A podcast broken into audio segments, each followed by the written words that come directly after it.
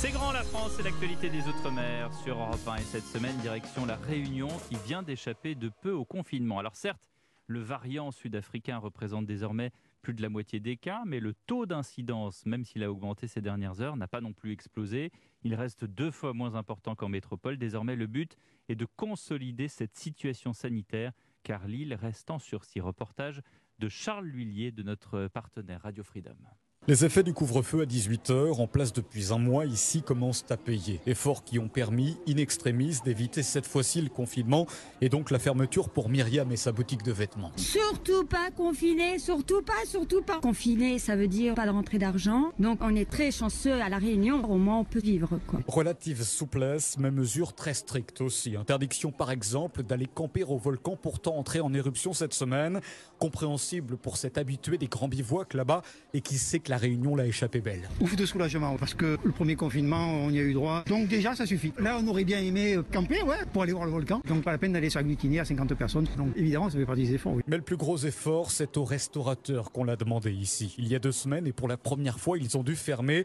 La récente stabilisation virale permet à Renault, gérant de plusieurs établissements, d'être optimiste. Sur l'île, on a eu la chance par rapport à nos collègues métropolitains de travailler. Là, depuis 15 jours, on est fermé. On le conçoit pour freiner l'épidémie. Donc espérons l'ouverture vendredi prochain serait l'idéal. Des motifs d'espoir, mais la menace d'un confinement est encore latente et l'équilibre très fragile. Seuls 6% des Réunionnais ont été vaccinés pour l'instant, c'est trois fois moins qu'en métropole. Reportage de Charles Lhuillier, Charles qu'on retrouve à Saint-Denis de la Réunion. Bonjour. Bonjour Pierre. L'actualité dans l'océan Indien, c'est aussi à Mayotte, hein, juste à côté de la Réunion. L'île fait face à une flambée de violence aux abords des établissements scolaires. Depuis une semaine, deux adolescents ont été tués.